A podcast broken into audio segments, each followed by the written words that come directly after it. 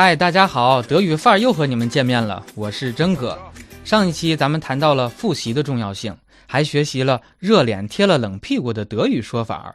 今天呢，再安利大家一个学外语的办法，就是从兴趣入手。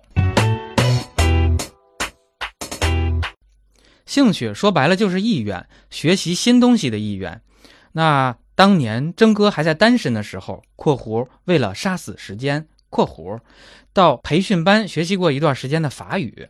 那同班的同学呢，有电影学院的美丽的女演员，有希望去法国留学的帅哥，也有像真哥这样纯粹因为好玩嘚瑟一下的。那中教外教都有。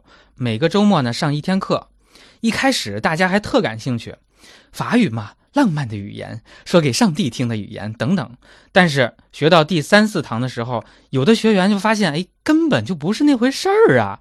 上厕所的时候就跟我埋怨，当然了，是男的哈，发音怎么那么奇怪呢？嗯嗯昂昂的，还有连诵，语法真是比英语难多了呀！啊，呃，阴性、阳性、动词、形容词变位什么的，哎，其实真可想呢，这跟德语比起来都算啥呀？所以过了没多久哈，很多人他就不来上课了，最后连结业考试都没有参加，几千块钱的报名费就这么白瞎了。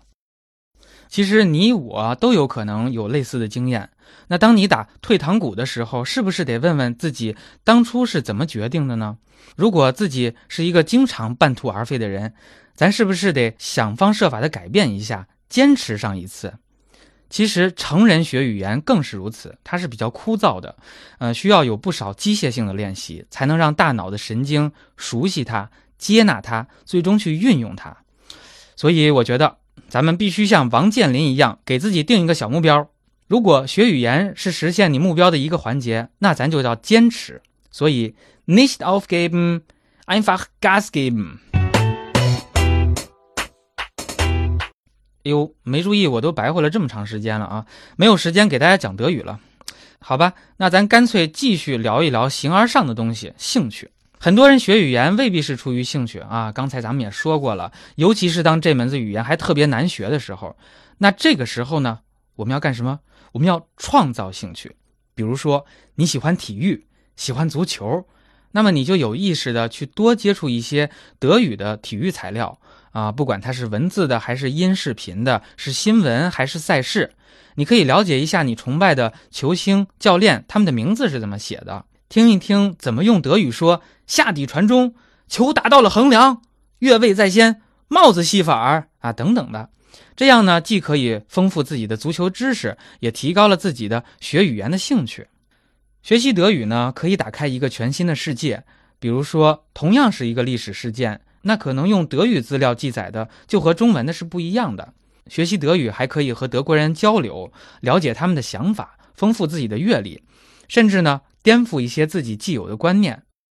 所以基于以上的考虑呢，征哥打算陆续开通新的专辑，塔塔，包括德语足球以及德语口语每天说，尽量能够满足大家差异化的需求。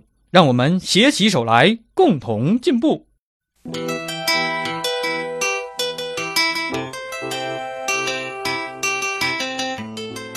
可能有的人会问哈，你搞这么多东西干嘛呀？你不是有稳定的工作吗？你不是时不常的去去去去口译吗？嗯，我认为呢，一个人的价值不是他专业水平的高低，而是在于他能否用自己的所长去帮助别人啊，非常严肃的一个问题。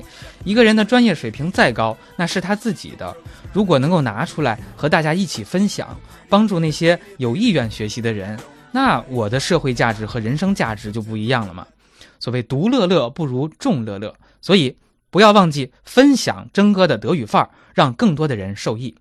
好，感谢感谢，咱们下期见。